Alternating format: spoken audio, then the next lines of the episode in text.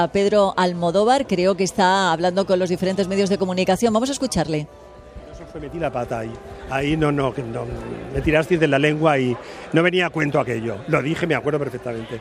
Pero no, no, no, creo que tiene una piel buenísima y muy curtida. ¿Y con O sea respecto que- al cine? Con respecto al cine, le voy a pedir cosas esta noche.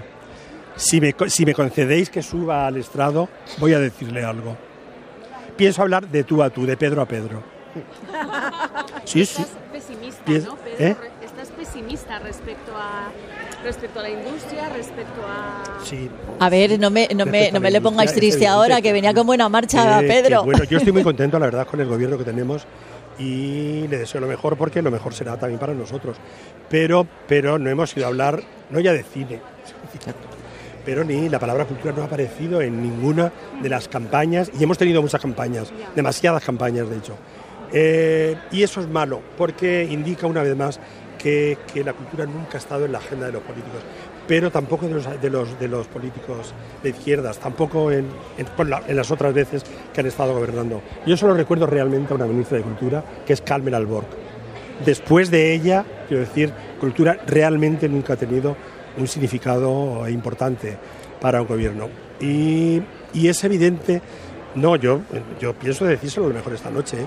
que sobre todo las películas pequeñas, las que llamamos pequeñas de producción, que son las más grandes después en ambición y en resultados, las películas independientes y las que nacen fuera del circuito comercial, de las plataformas, de las televisiones, necesitan ser protegidas, no te digo por el gobierno, por el Estado. O sea, es que es un bien que si desaparece perdemos todos. Quiero decir, hay que, yo se lo voy a, no, voy a enseñarlo. Le tengo que decir al presidente que el cine, el cine forma parte de nuestra memoria. La memoria histórica, yo soy el primero defendiéndola e implicándome, pero la memoria de un país que eh, en un arte que lleva un siglo es el cine.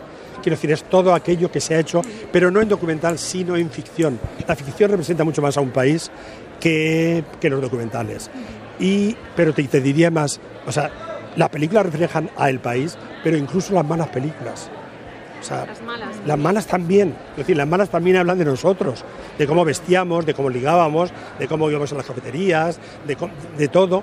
Entonces es algo que, que aquí no hay una conciencia política de que el cine realmente sea algo tan importante, pero no para los cineastas, para la gente.